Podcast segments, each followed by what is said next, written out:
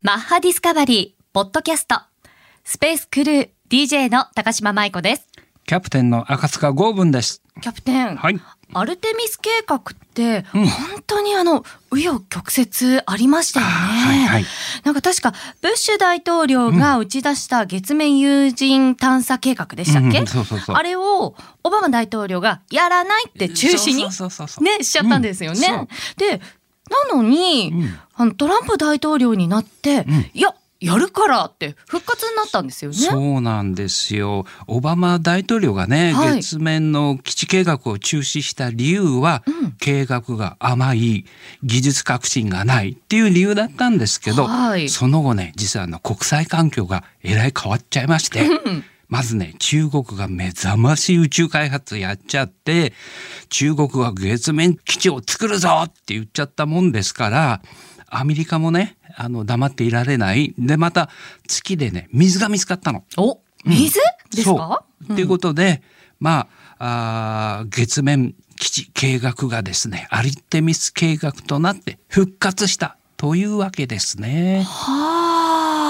いろいろあったんですね、この期間にね。そうなんですよ。であと中国のうん。宇宙開発の勢い本当にすごいですからね。なんかたくさんニュースで聞きますもん、いやこれはアメリカも黙っていられなかったっていうことなんでしょうね。ということなんですよ。このあのアルテミス計画って、うん。確かアメリカだけじゃなくて、うん。日本も含めた国際共同プロジェクトだったかなと思うんですけどそうあれ8カ国でしたっけ？なんか最近加盟国が増えましたっていうニュースを聞いたんですけど、今現状どんな感じなんですか？今はね、11カ国に増えてんですよ。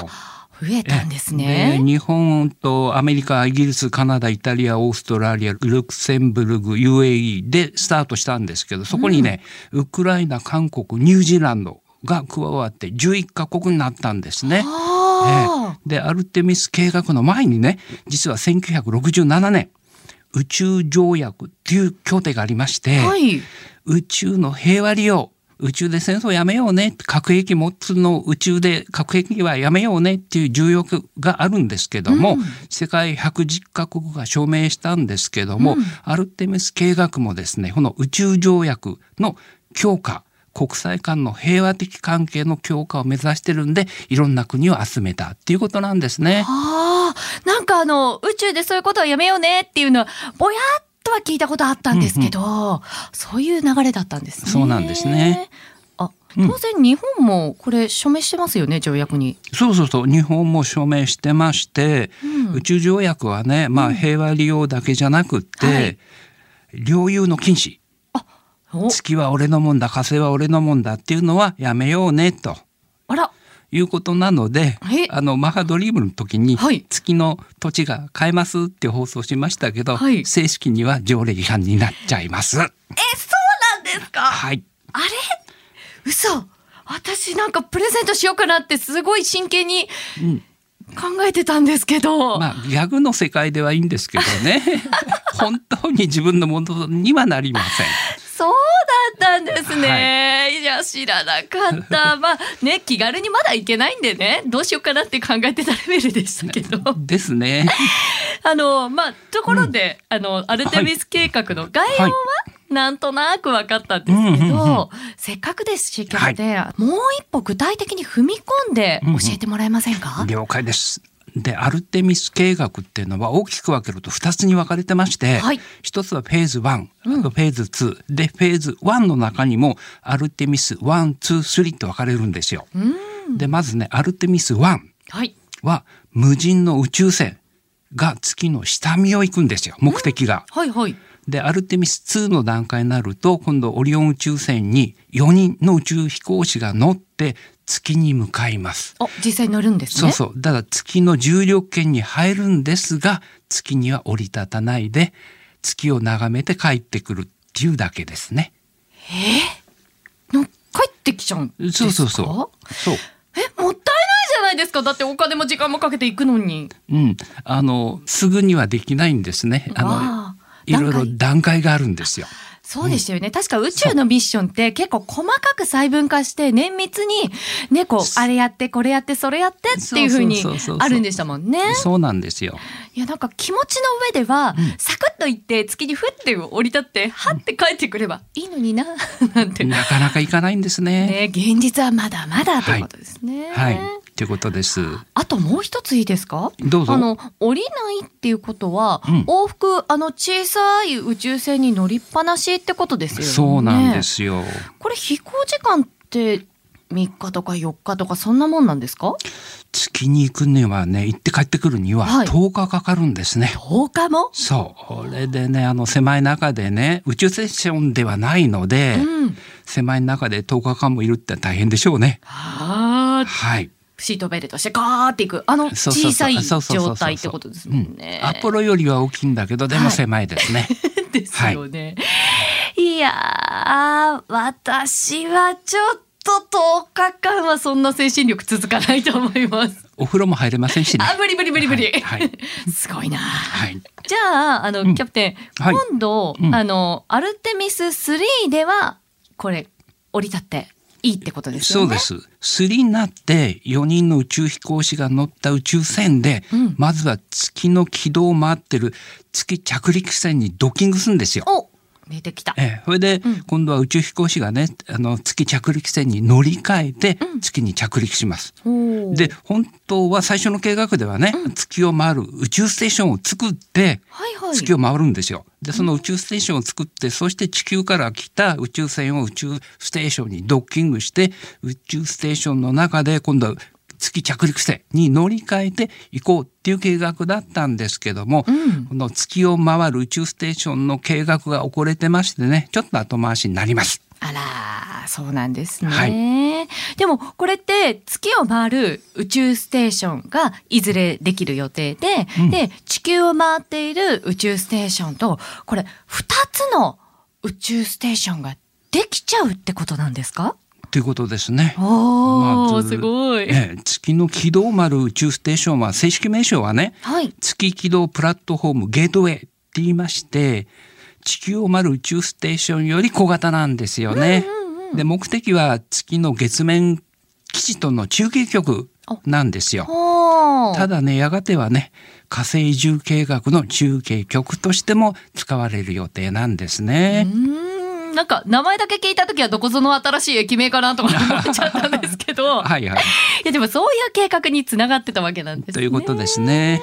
FM Maha Discovery. FM 横浜 84.7MHz で地上にお届けしております。マッハディスカバリースペースクルー DJ の高島舞子とキャプテンの赤塚剛文です。キャプテン。はいそう、あの、アルテミス計画のアルテミスって、うんあのギリシャ神話のうん月の女神のことでしたよね。へえ、そうなの？いや、知らなかった。ギリシャ神話は私専門外なんでね。いや、私絶対知ってると思ってたんですけど、なんかちょっと意外でどうしよう。いや、じゃあこれはどうですか、あの、太陽の神のアポロン、えっと、あの、ローマ神話でいうアポロ。うんうんこれはアルテミスと双子なんですよ。ええそれも知らなかった。あら、意外。まあ、あの、月面着陸したね、アポロ宇宙船は、太陽神アポロンの由来だったって今、今初めて知りました。やだー、キャプテン。やったー。キャプテンに初めて教えることができたぞ。あの、アポロ宇宙船はうん月を目指したのに、なんでじゃあ、うん。太陽の神の名前つけちゃったんですかね？ああ、はいはいはい。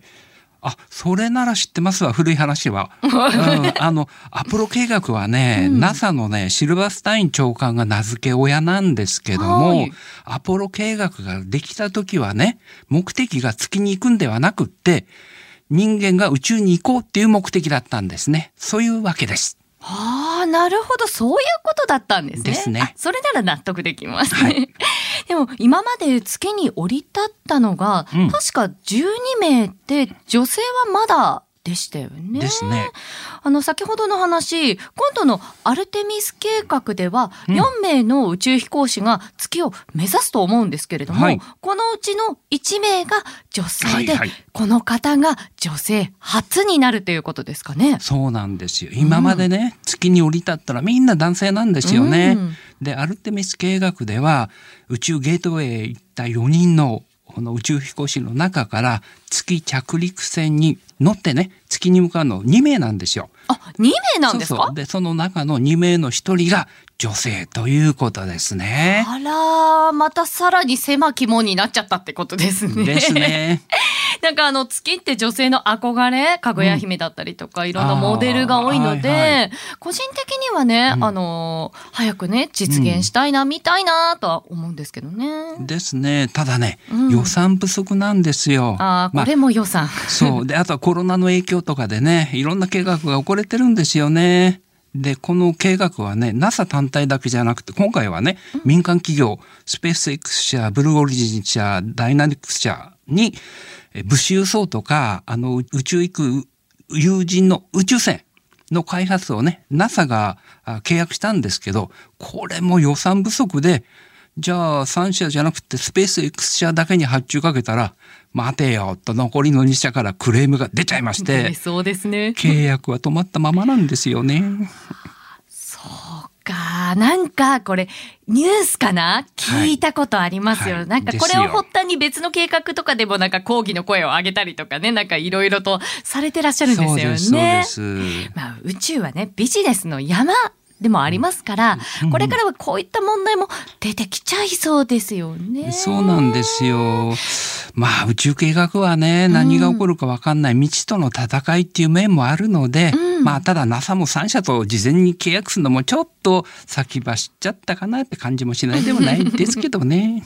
それもわからなくはないですけどね。はい。はい ところでキャプテン、はいあのアルテミス計画のフェーズ1は分かりましたけど、はい今度フェーズ2はどうなのか。後半ね、はいえっ、とねフェーズ2はね2028年から2029年はい。目標にですね長期滞在できる月面基地の建設うん。あとゲートウェイの拡大。で他の惑星まあ火星ですけどね、うん行けるような準備をするのがフェーズ2になります。うーん。これって確か、あのうんキャプテンが前に教えてくださった子供の頃にテレビで見た、はい謎の円盤 UFO。FM あれにも Yokohama 確か出てくるんですよね、ムーンベース。そうなんですよ。ムーンベースからね、うん UFO 迎撃船、インターセプターが出撃しましてね、うん地球侵略を狙う UFO と戦う SF ドラマなんですけど、まあ、私が子供の頃というよりは高校生でしたけどね。だいぶ大はい、人。はいです。いや、あの後気になって、うんうんなんかキャッチーじゃないですか。謎の円盤 UFO って、そう YouTube でちょっと見ちゃったんですよね。ああ、ええそしたらドラマの設定が1980年代なんですね、あれって。うんそうそうそうそう。でもうこの頃にはあの月面基地が出来上がっていたっていうわけなんですかね。いう設定だったんですね。そういう設定だったんですね。で放送はね昭和45年ですよ。おお。で SF ドラマの設定はね 未来要するに10年後のね、はい1980年なんですね。